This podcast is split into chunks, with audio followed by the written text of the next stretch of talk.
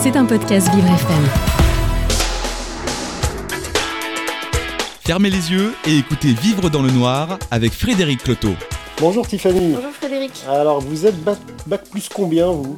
Plus 5. Ah quand même? Eh ouais. Bon, bah, vous allez peut-être pouvoir ajouter ou avoir envie d'ajouter euh, un, deux ou trois euh, avec notre invité. Alors un, deux ou trois, par contre dans le digital, vous êtes fort Alors pas du tout. Mais quoi que ça pourrait m'intéresser en tant que déficiente visuelle, il y a peut-être des choses à faire quand même dans le digital. L'accessibilité des Ouais. sites notamment, elle n'est pas top. Et- Non. Et l'accessibilité de son école, par contre, elle l'est. Euh, l'école, c'est Simplon, simplon.co, l'école du digital, l'école gratuite euh, et une école mondiale, puisque l'école est maintenant présente dans 25 pays euh, dans le monde et qu'elle a formé 30 000 personnes, on va dire défavorisées, réfugiés, en situation de handicap, à des métiers qui sont très très prisés par les plus grands groupes mondiaux maintenant. Il s'appelle Frédéric Bardot, c'est un homme exceptionnel dans le sens de l'exception, vous allez voir, et il sera avec nous pendant une heure dans le noir. Sur Vivre FM. Vivre dans le noir avec Frédéric Cloteau.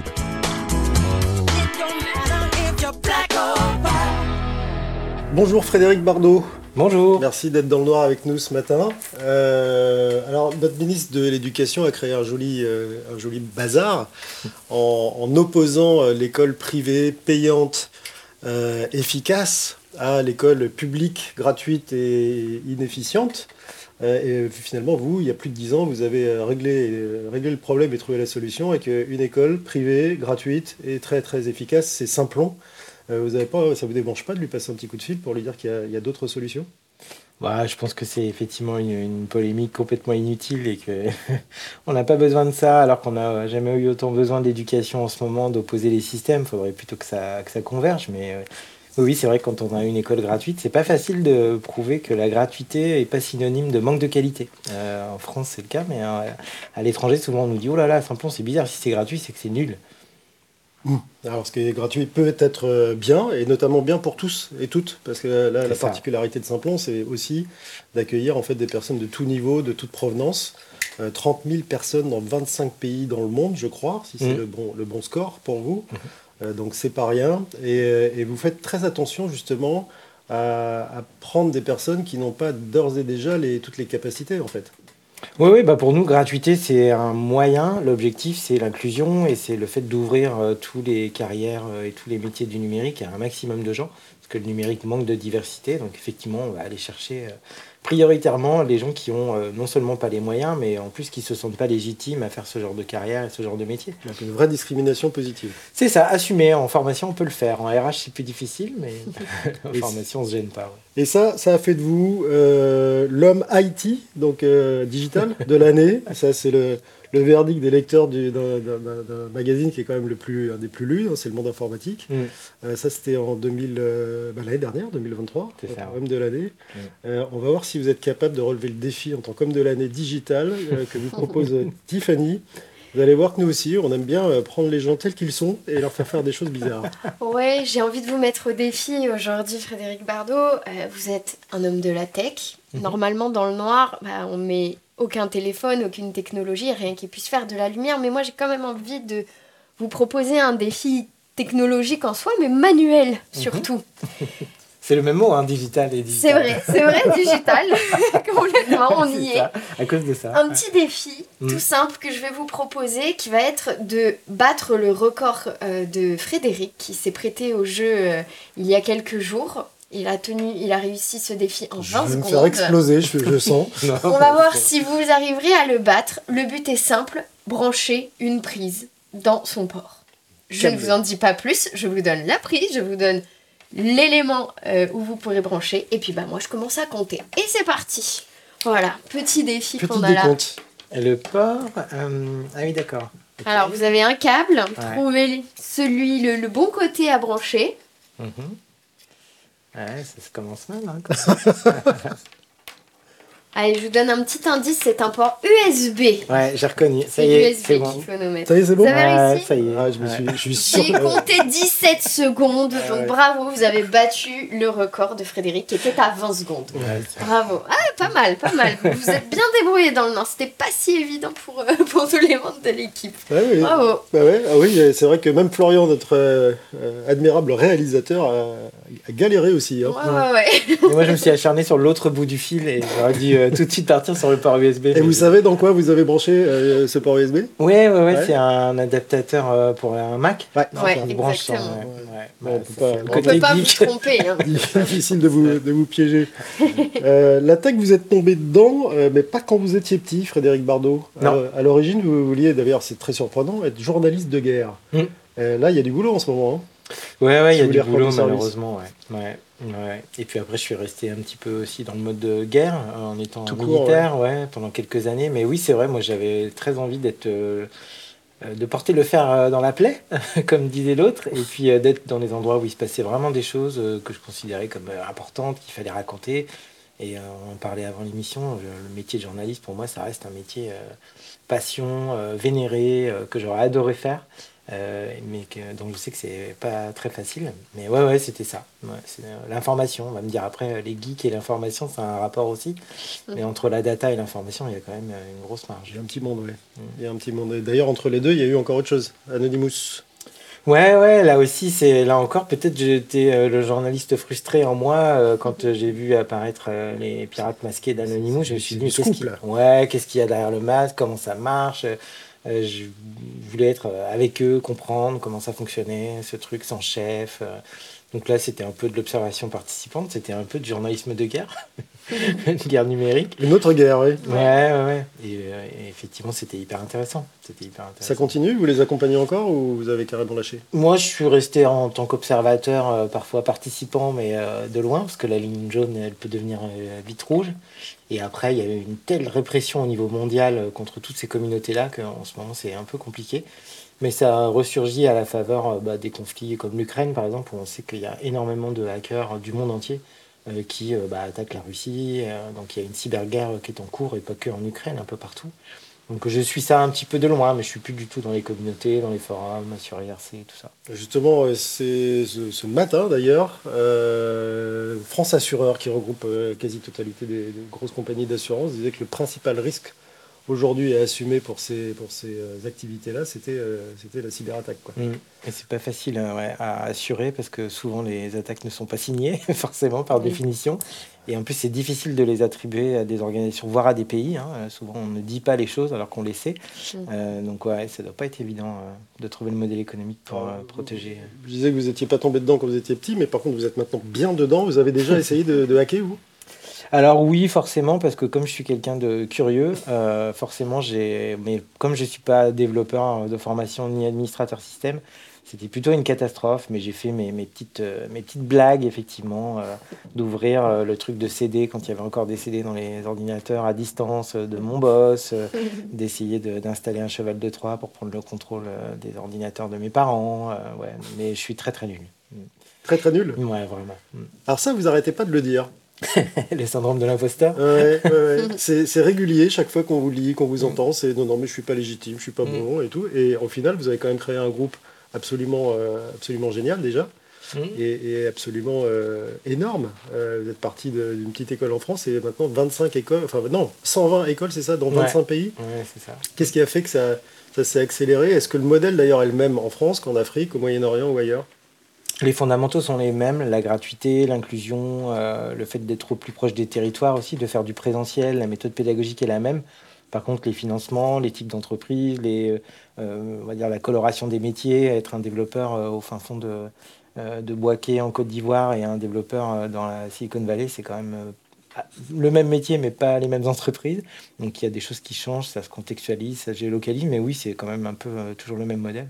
Mais le syndrome de l'imposteur, parce que ce beau groupe, il fait super beaucoup d'impact, mais euh, jusqu'à une date récente, il gagnait pas d'argent, il en perdait. Donc c'est là-dessus où moi, je me, c'est mon côté euh, entrepreneur qui sait pas compter, euh, qui effectivement.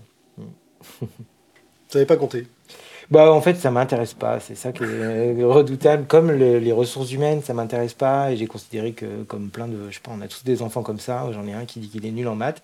Et donc, il est nul en maths. Mais en fait, il n'est pas nul en maths. C'est juste que ça l'intéresse pas et qu'il fait pas d'efforts et qu'il a pas d'envie. Quoi. Les ressources humaines vous intéressent pas. Pourtant, dans les ressources humaines, il y a humaine donc humain, et vous êtes profondément humain, parce que pour faire ça, euh, avoir monté ce, petit empire pédagogique euh, à, vocation quand même très vertueuse, mm.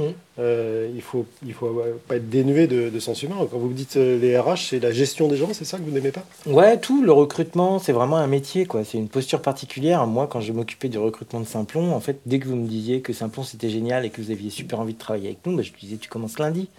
Donc euh, ça, c'est pas vraiment ce qu'on peut appeler euh, une, approche professionnelle des ressources humaines. Puis après, je sais pas euh, travailler bien en équipe, je sais pas faire grandir les gens, je sais pas les valoriser j'ai du mal à faire des feedbacks négatifs. Donc c'est vraiment plein, plein de gros, gros défauts euh, qui font qu'en RH, c'est vraiment pas euh, moi la bonne personne.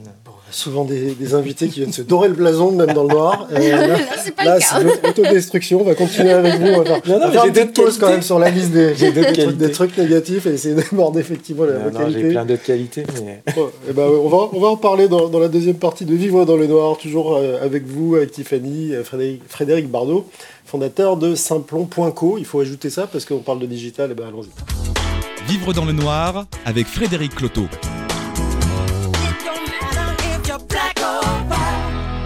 Alors on va pas savoir si en plus de tous les défauts qu'il vient d'énumérer, il est moche, euh, puisque nous sommes dans le noir absolu avec euh, Frédéric Bardot.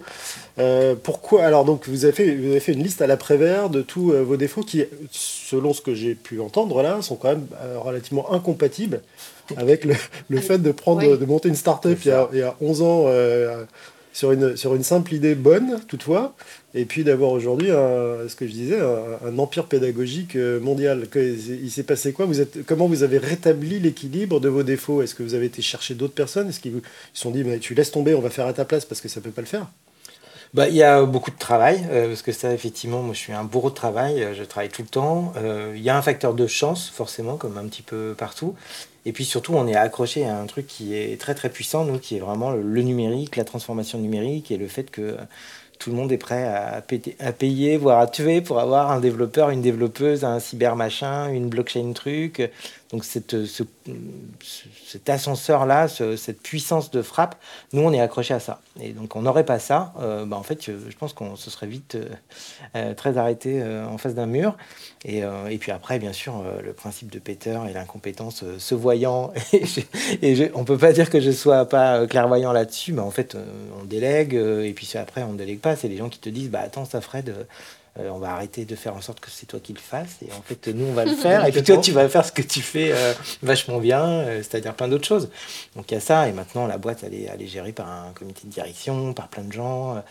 Plomb ça existe parce que parce que les gens l'ont rejoint et qu'ils ont pallié toutes les déficiences qu'on avait au niveau des cofondateurs Comment on arrive à faire une école de cette qualité-là, renommée, prisée par tous les, par tous les groupes, hein, pas seulement les groupes euh, euh, dits informatiques, mais il y, a aussi les autres groupes. Hein. je, pense là notamment au groupe Accor, par exemple, euh, voilà, des groupes qui ont des activités diverses et variées.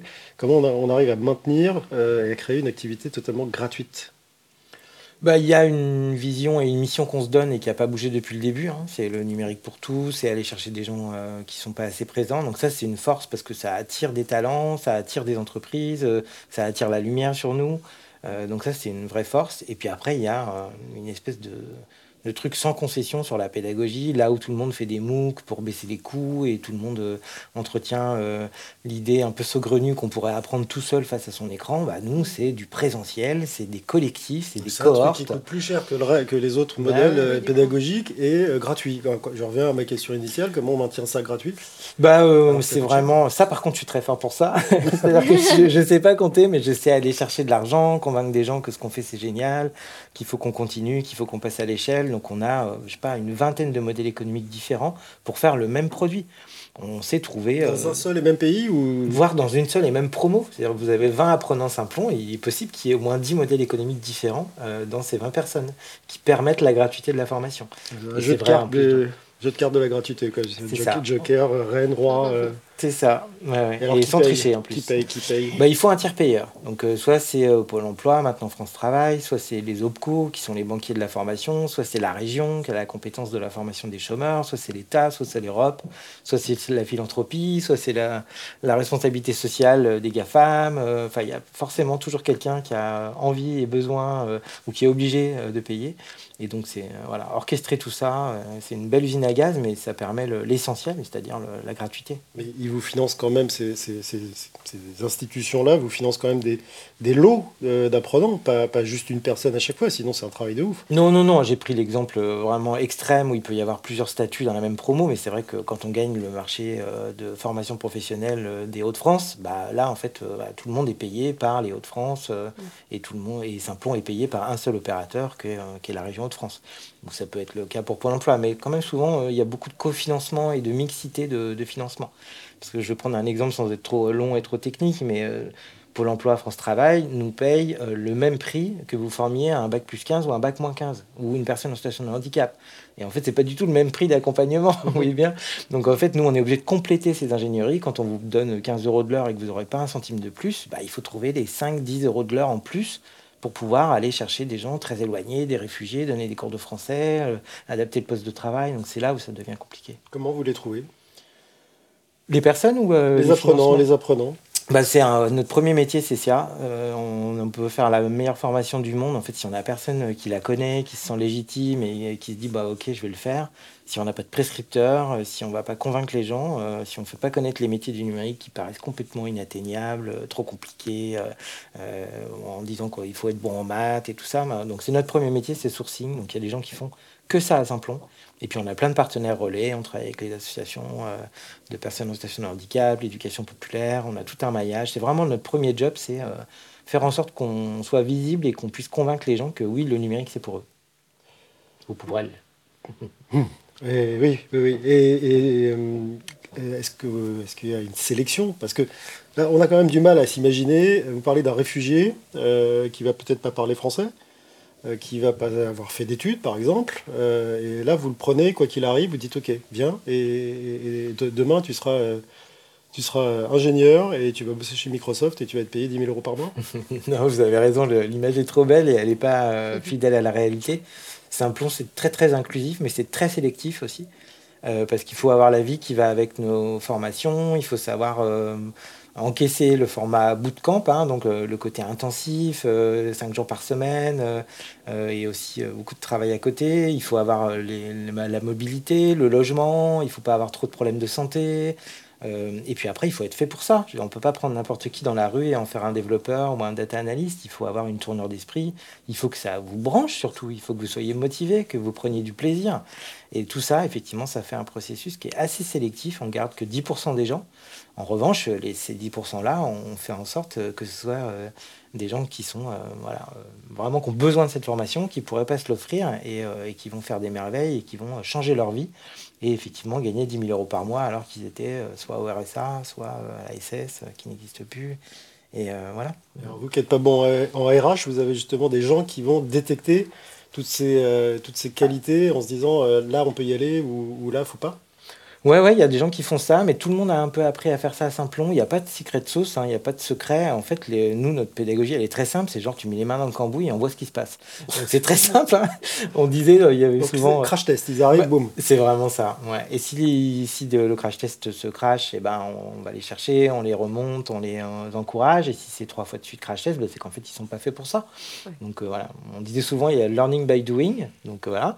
Euh, learning by teaching, parce qu'on aime bien aussi qu'ils s'apprennent des choses les uns les autres. Et en fait, il n'y a pas mieux comme validation d'une compétence que de pouvoir la transmettre à quelqu'un.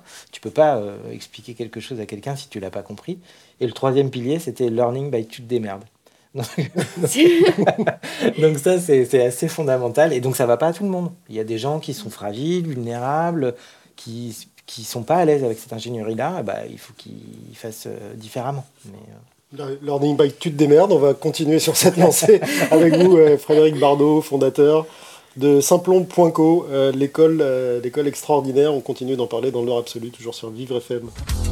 Vivre dans le noir avec Frédéric Cloteau.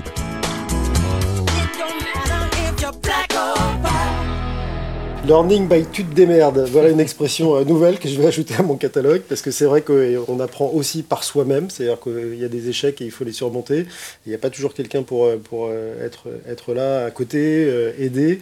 Ça a été d'ailleurs souvent votre cas, Frédéric Bardot. L'échec fait partie intégrale de votre vie et, vous êtes souvent démerdé tout seul, comme vous dites? Oui, bah, moi je pense que l'échec est indissociable de tout processus d'apprentissage. Et je pense que les gens qui n'ont jamais échoué mentent. Et je pense que euh, c'est extrêmement suspect de ne pas avoir échoué. Et on est dans un pays où l'échec n'est pas du tout valorisé hein, par rapport à d'autres pays. Et donc quand je vois, ouais, pénalisant. Et donc quand je vois des premiers de la classe qui ont des hautes responsabilités gouvernementales, qui ne se sont jamais coltés au moindre échec, et ça ne veut pas dire qu'ils sont pas méritants, euh, moi, je trouve ça très flippant parce qu'en fait, euh, je pense qu'on n'apprend que par l'échec, que par l'erreur, par l'essai.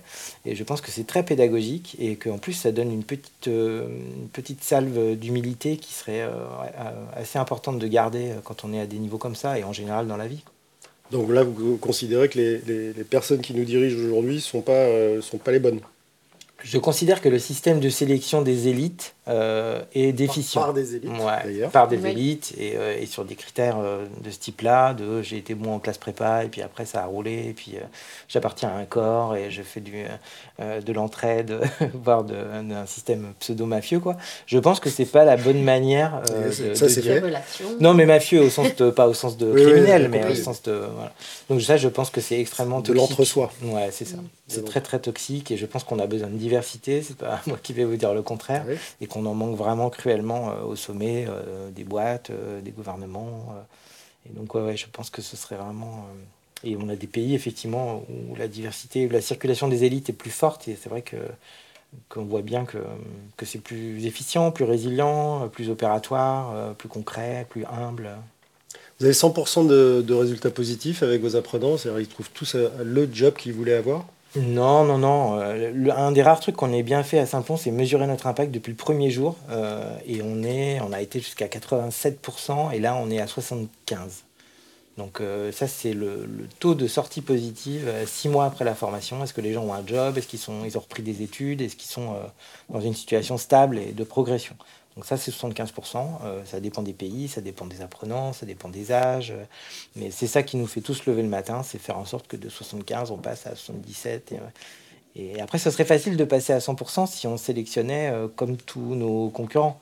C'est-à-dire des gens qui sont de bonne famille, avec des soft skills, qui n'ont jamais eu de problème dans leur vie, qui sont...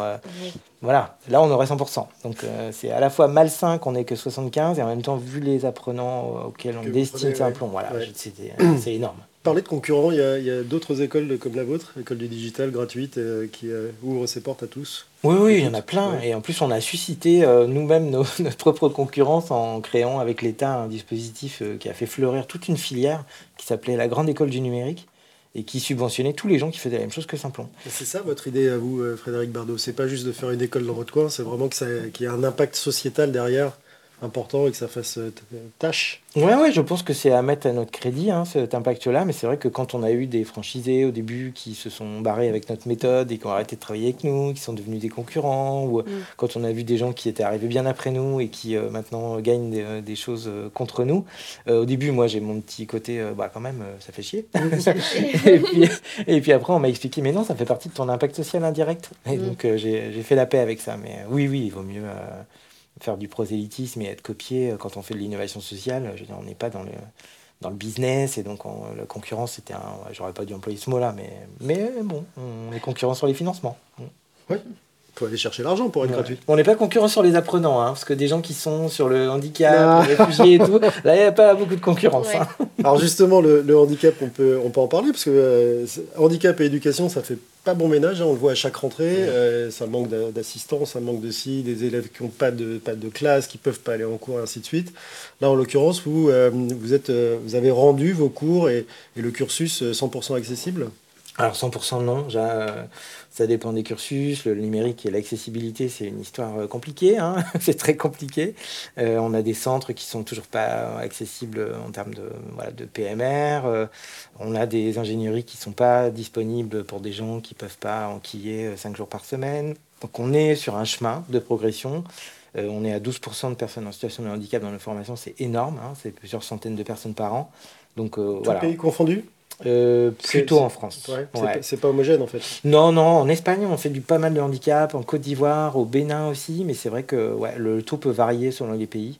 Et c'est vrai que les pays où il y a une obligation d'emploi avec des amendes ou des contributions, bah, forcément, ça marche toujours un peu mieux. Forcément. Donc, ouais, c'est un chemin, hein.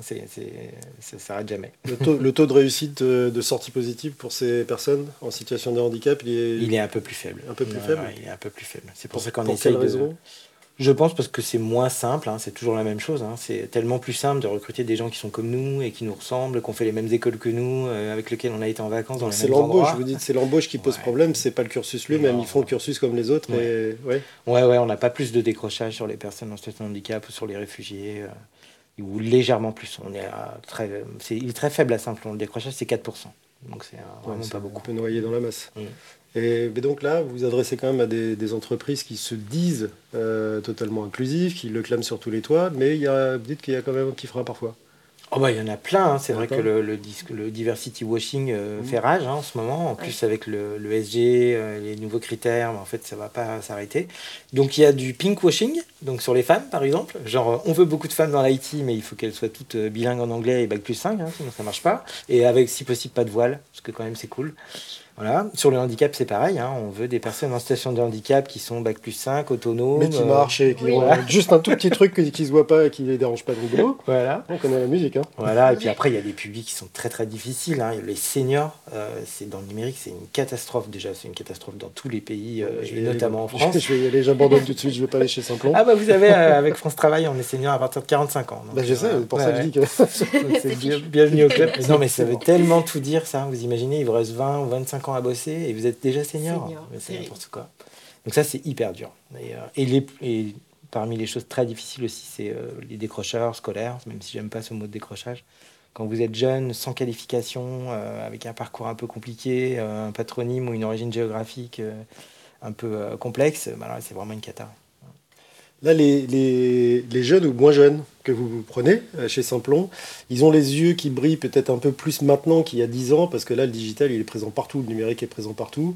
Et, et quelque part, ils sont euh, digital natives. Ils ont pas forcément tous un téléphone, parce que c'est pas forcément les moyens, mais en tout cas, ils ont déjà vu une appli, ils sont sur TikTok, ils sont sur ci ou ça avant d'entrer chez, chez vous. Ouais. Ça, ça a contribué, ça, à, à une meilleure formation, une meilleure information de l'usage du digital, par exemple Bah, je dirais peut-être globalement, mais pour Simplon, non, pour deux raisons. Euh, un, c'est qu'il y a un illettrisme numérique qui est spécifique aux jeunes. Euh, donc le côté digital natif, vous avez raison, ils sont ceinture noire de TikTok et, et ces petites poussettes, et donc ils tapent des SMS plus vite que l'éclir. En revanche, s'il faut euh, voilà, transformer un Word en PDF, l'attacher dans une pièce jointe, remplir un formulaire, bah, c'est plus compliqué. Mm. Donc il y a un illettrisme à visée d'insertion professionnelle qui est un peu spécifique aux jeunes. Et puis après, il y a une autre forme de mise à distance, c'est que les jeunes auxquels on s'adresse, nous, c'est pas euh, justement euh, mes enfants à moi, euh, qui, font, qui sont ceinture noire de chat GPT à 12 ans.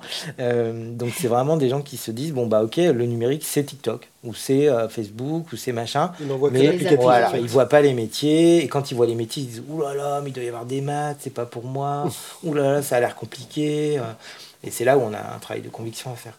Chez qui vont vos prioritairement vos apprenants? C'est plutôt, on, là on pense, on imagine Microsoft, euh, Google ou je sais pas quoi, ou est-ce qu'il y a d'autres boîtes en fait qui les embauchent volontiers Ou s'il y a un équilibre ou il y a une règle? Non, non, bah, la règle c'est toujours la même, il paraît, hein, c'est la règle de Pareto, les 80-20. Donc ouais, 80% des emplois numériques sont euh, dans trois euh, types d'acteurs. Donc il y a un, c'est les entreprises de services numériques, hein, donc les Accenture, les Capgemini, tout ça. Euh, les banques, les assurances et les mutuelles, parce qu'il y a Mhm. beaucoup d'IT, beaucoup d'informatique. Et après, c'est un maelstrom entre grands groupes, PME, ETI, euh, collectivités. euh, donc voilà, c'est vraiment le- la longue traîne. Et euh, là où on place le moins de personnes de Simplon, c'est dans les startups et dans les scale-up, parce qu'elles ont un fonctionnement hyper élitiste et hyper euh, consanguin. quoi. Ah oui, Ah ouais. comme les politiques donc.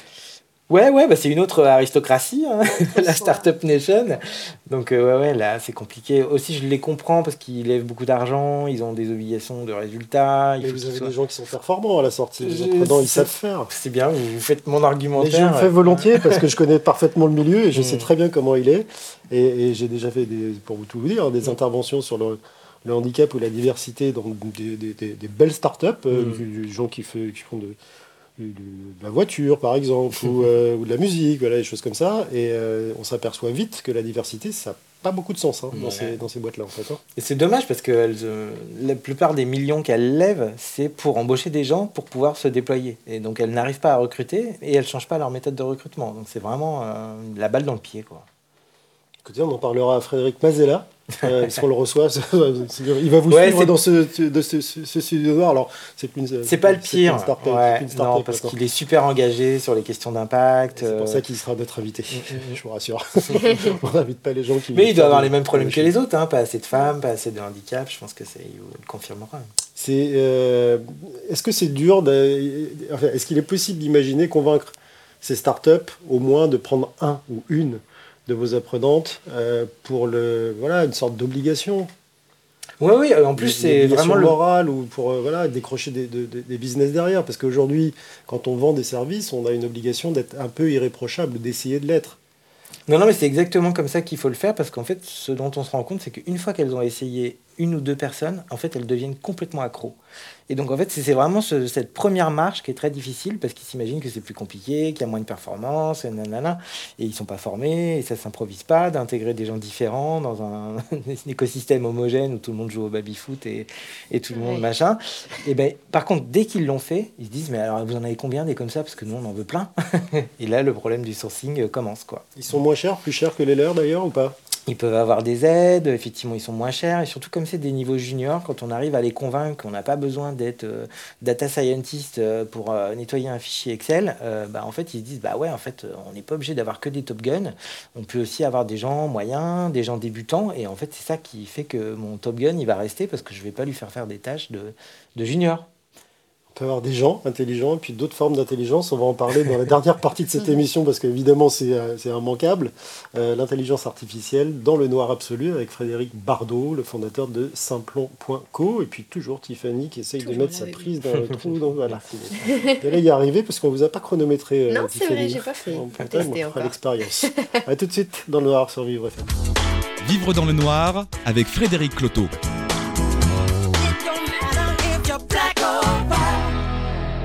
Il y a une belle intelligence euh, dans ce studio noir euh, ce mhm. matin avec vous, Frédéric Bardot.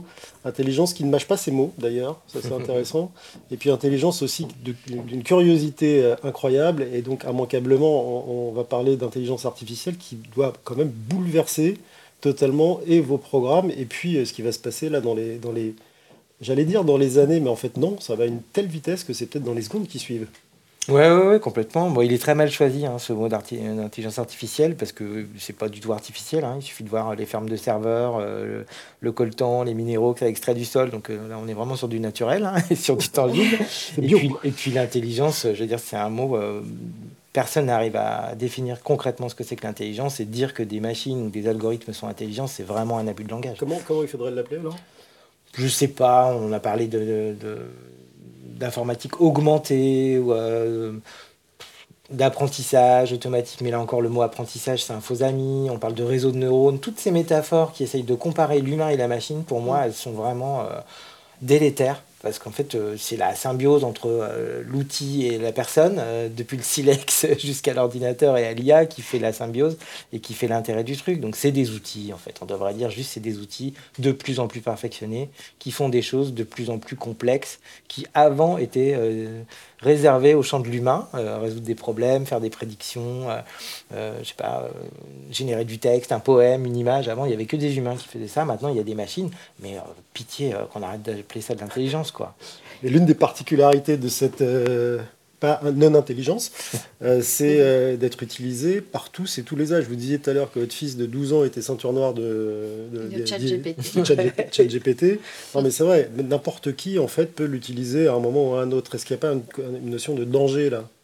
Bah, on peut y voir un danger et moi j'y vois le contraire, c'est-à-dire je me dis bah, si je prends exactement votre phrase, ça veut dire que tout le monde est invité pour une fois. Mmh. On n'a pas besoin d'être euh, Linux, machin, bidule et tout ça. Et en fait, que vous soyez illettré, euh, réfugié, en situation de handicap, moi, pour moi, l'IA et les IA génératives, c'est un formidable, euh, une interface homme-machine qui va permettre qu'enfin que tout le monde puisse jouer avec des ordinateurs, que tout le monde puisse programmer. Pourquoi ce mot générative?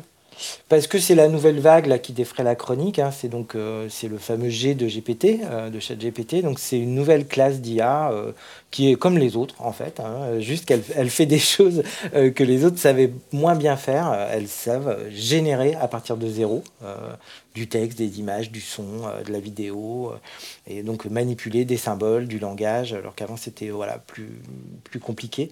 Et ça c'est vrai que c'est génial parce que ça peut permettre de donner des super pouvoirs à plein de gens. quel usage en fait votre fils, par exemple? Alors lui, euh, il est euh, maître du jeu dans Donjons et Dragons, et donc en fait, il, euh, il utilise ChatGPT et Midjourney pour faire ses campagnes, et puis pour les illustrer pour faire ses cartes, pour faire ses dragons. Euh, donc voilà, c'est un usage, c'est pas du tout pour euh, copier à l'école ou faire ses exposés, même s'il sait faire des recherches préalables et que euh, maintenant il sait à quel point ChatGPT ou équivalent, hein, j'ai pas d'action chez OpenAI, est très complémentaire, voire va devenir meilleur qu'un moteur de recherche. Alors vous, par exemple, à titre perso, comment vous en servez? Est-ce que vous en servez aussi? Moi, j'ai gagné euh, une journée par semaine, euh, donc ça me permet de me reformer, euh, de passer du temps à faire autre chose. Moi, je m'en sers pour tout, hein. c'est-à-dire que je m'en sers pour apprendre. Ça, je crois que c'est mon premier cas d'usage, c'est que quand il y a un truc que je comprends pas, au lieu de poser une question à Google, maintenant je la pose à ChatGPT et je lui dis, bah, explique-moi ça comme si j'avais 12 ans et comme si j'y connaissais rien. Et donc, pédagogiquement, c'est une machine à apprendre. Euh, et après, je m'en sers pour automatiser des tâches qui n'ont aucune valeur ajoutée, euh, gagner du temps. Euh, c'est la fin de la page blanche aussi. Ça, j'aime bien. C'est-à-dire, quand on veut démarrer, on ne sait pas par quoi on veut démarrer. C'est un peu pour ça que je l'utilise. Ouais, c'est sympa, c'est un bon usage. De, page, de page blanche, bah ça fonctionne bien. Donc, ça, c'est vrai que c'est un danger aussi. Parce que mm. la page blanche, bah, elle t'obligeait à te poser, à faire un plan, un machin. Et là, en fait, tu vas être un peu biberonné à un truc. Mais au moins. Est-ce qu'on arrive à distinguer d'ailleurs ce qui est fait par l'humain ou ce qui est fait par euh, la machine alors c'est de moins en moins facile, euh, malheureusement, euh, et peut-être heureusement, je ne sais pas, on verra, mais on, on, dit, on, donne un prompt, c'est une commande. Hein. Ouais. Fais-moi une photo de, de la guerre en Ukraine à tel endroit après le bombardement, et il vous mm. sort la photo, en fait, c'est ça? Ouais, en tout cas, il peut faire un truc qui est très très réaliste, hein, parce qu'il a été entraîné. Est-ce qu'on arrive là justement à discerner euh, Non, non, il y a même des, des, sites ou des newsletters hein, qui font des battles entre est-ce que c'est vrai, est-ce que c'est fait par l'IA. Et franchement, moi, je tombe dans le panneau euh, trois fois sur quatre. Donc, euh, et on en parlait avant. OpenAI avait, enfin, donc ChatGPT avait un système de détection de plagiat, pour savoir si c'était fait par l'IA, et ils l'ont abandonné parce qu'en fait, il y avait trop de trop d'erreurs, trop de faux positifs, et surtout, il s'agit de, de, si on requête et si on prompte correctement, on est complètement indétectable. Moi, j'ai appris à mes enfants à euh, faire des choses qui ressemblent dans le rendu à ce que ferait un enfant de 12 ans en cinquième avec quelques fautes d'orthographe par-ci par-là. Donc ça, c'est indétectable. C'est ce que disait Turing, hein, le, vous savez, le test de Turing. Il disait, mais en fait, euh, le test de Turing, euh, les machines, il faut qu'on leur apprenne à être aussi imparfaites, imparfaites que les humains, mhm. parce que sinon, jamais elles passeront le test. Et alors, vos apprenants, eux, ça leur change la vie aussi, là? Ouais, ouais, ouais, donc c'est ça qui nous a beaucoup occupé, c'est à quel point ça change les métiers, voilà, comment on évalue quelqu'un, on sait plus du tout en lui disant bah pour demain matin tu vas me faire un code en Python parce qu'en fait le code c'est pas lui qui va le faire, euh, c'est peut-être ChatGPT. Donc on a changé notre mode mm. d'évaluation, on a changé nos curriculums et après pour prendre un truc très concret, c'est euh, les IA génératifs sont une machine de guerre pour trouver des jobs parce qu'on peut faire des euh, lettres de motivation qui sont contextualisées à l'offre d'emploi. On peut revoir son CV et faire un CV par euh, quasiment par boîte en le personnalisant. Donc ça c'est génial là aussi en termes d'inclusion. oui, c'est fantastique. Mais sur quoi vous allez, enfin, qu'est-ce que vous allez leur apprendre? À utiliser l'IA ou, ou continuer à voilà à, apprendre à coder, à développer Ouais, ouais, complètement, mais c'est pour ça on en revient au début. Hein. Comme c'est pas intelligent, euh, ça n'est intelligent que si vous l'utilisez de manière intelligente. Sinon, on a ce qu'on appelle des hallucinations, des confabulations, des erreurs factuelles, euh, des trucs vraiment pas du tout. Il faut savoir que ChatGPT est très très mauvais en maths, en raisonnement, il n'a pas de modèle du monde. Donc en fait, on, les, on leur apprend juste à, euh, à continuer à monter en compétence, à être intelligent et à être avec un esprit critique, hein, parce que ça va être une vraie compétence de plus en plus importante, parce que si tous les contenus et toutes les infos sont générés par des IA, il va falloir exercer notre discernement. Donc on, voilà, on leur apprend euh, euh, à, utiliser ça et surtout à contourner les limites et, euh, et on leur apprend surtout que c'est eux qui ont la main et c'est pour ça que et, pas, la machine. Est-ce qu'ils ont aussi cette forme d'apprentissage chez vous Ils sont déjà particuliers hein, puisque vous les prenez tous comme étant uniques et différents. Est-ce que vous leur donnez aussi des cours un peu sociétaux, sociaux, en leur disant voilà, quand tu vas arriver chez Microsoft ou je ne sais qui, euh, il faudra que tu fasses attention à ça et ça parce que ça peut être une dérive. Il y a forcément. Bah, euh, La bonne, en fait, l'utilisation, j'ai vu une affiche il n'y a pas si longtemps que ça, dans le métro, je sais où, d'une école qui apprend à utiliser voilà, positivement, correctement la, la, techno. Est-ce que vous êtes aussi dans ces cours-là, vous? Alors, on est obligé de cocher la case des diplômes auxquels on forme, hein, euh, qui sont fixés par l'État. Donc, souvent, ce genre de trucs qui ne sont pas dans les diplômes. Donc, il euh, faut savoir qu'avant, un développeur, jusqu'à septembre dernier, il n'entendait jamais parler d'accessibilité numérique au handicap, il n'entendait jamais parler de Green IT et il n'entendait jamais parler d'éco-conception. Maintenant, c'est dans les maquettes pédagogiques. Ça, donc ça, c'est hein. ouais, ah c'est fou. Hein. Donc ils n'étaient pas évalués là-dessus, donc forcément, ils n'allaient pas bosser ce truc-là. Hein. Donc, euh, donc nous, il faut qu'on fasse le job des maquettes, mais en plus, effectivement, parce qu'on est simplon, on les biberonne à euh, l'open source, euh, l'impact climatique, l'économie de l'attention, la détox digitale, les, les compétences transversales comment on se comporte quand on est dans une grosse boîte ou pas. Attention, les biais algorithmiques aussi, parce que les IA sont biaisés. Donc oui, oui, on, les ambiance beaucoup là-dessus, mais là encore, c'est souvent pas, ça tombe jamais à l'examen, quoi. Par contre, dans les boîtes, c'est Ah oui, ça tombe pas à l'examen, donc euh, c'est du plus, quoi. C'est ça. Mais ils sont, ils sont peut-être plus sensibles à ça que, que d'autres étudiants euh, dits classiques. C'est drôle parce que c'est exactement ce que je pensais. En fait, je pense que c'est pas le cas. Mhm. Euh, il suffit, je pense, d'aller voir des gens qui ont connu l'adversité ou l'échec ou qui sont dans des territoires ou des milieux différents. En fait, souvent, euh, on a un peu le sens contraire. C'est-à-dire, en gros, euh, moi, j'ai besoin de trouver un job, j'ai besoin de faire de la thune. Euh, j'ai besoin de la moulaga. Et en fait, euh, l'éthique. Euh, ouais, et moi, je veux être Zuckerberg. En fait, je veux être milliardaire, je veux être influenceur TikTok, je veux être, je sais pas, joueur de foot et tout ça. Donc, il y a des aspirations un peu différentes, mais non, non, c'est assez pas donner du sens forcément à son métier, c'est. Voilà. Je crois malheureusement, c'est mon côté vieux marxiste qui va ressortir, mais je pense que c'est plutôt un truc de bourge en fait, la recherche de sens. Et euh, pour les gens qui, euh, voilà, dans la pyramide de Maslow, euh, voilà, c'est ça. Peuvent se le permettre. c'est pas quand on est dans, dans la dèche avec une jambe en moins qu'on pense forcément à l'éthique, à l'éco-conception. Ouais, on pense à sauver sa peau, ce qui est un peu, un peu normal. Les, les, les, prochaines étapes, la, la, la, vision, l'envie de Frédéric Bardot pour les, les, semaines qui viennent, cette année par exemple, parce qu'on est encore en début d'année bah, moi, je déploie toute mon énergie à continuer à faire que Simplon euh, gagne de l'argent et, euh, et, continue à avoir de l'impact. Mais mon petit euh, sujet sur 2024, c'est faire en sorte que les IA génératifs soient appropriés par les gens qui en ont le plus besoin, donc les bénéficiaires divers et variés, et aussi que ce soit approprié par les assos parce que euh, on a parfois qui vont être complètement largués tellement ça va vite. C'est ça et parfois en plus il y a une petite résistance idéologique. Ouais c'est les Américains ouais ça va tuer les jobs ouais c'est biaisé ouais ça pollue. Euh, donc oui euh, il y a des problèmes partout mais il y a aussi des super opportunités. Donc please regardez un peu ce que vous pouvez faire avec ça. Donc là vous structurez ça ou c'est au petit bonheur la chance? Non non non on fait des ateliers d'acculturation moi j'en parle partout à la France s'engage dans les fellows HOK on accompagne des projets on va lancer un appel à projet sur le handicap et l'IA générative. On est à fond sur ce sujet-là, et particulièrement moi. Eh ben, une bonne année, bien chargée hein, encore. Ouais, le planning, il n'est pas, pas vide. Hein. C'est pas comme euh, l'intelligence dans intelligence artificielle. Merci en tout cas, Frédéric Bardot, d'avoir fait ce détour dans le Nord absolu avec nous. Je rappelle que vous êtes le fondateur et puis voilà, l'opérateur hein, euh, très actif de Simplon.co, une école incroyable. Merci à vous, Tiffany. On se retrouvera. Euh, avec euh, donc euh, Frédéric Mazella, le patron de fondateur de Blablacar. Vive les Frédéric. Oui, oui, on aime bien les Frédéric ici chez Vivre FM. à très bientôt dans le noir sur Vivre FM. C'était un podcast Vivre FM. Si vous avez apprécié ce programme, n'hésitez pas à vous abonner.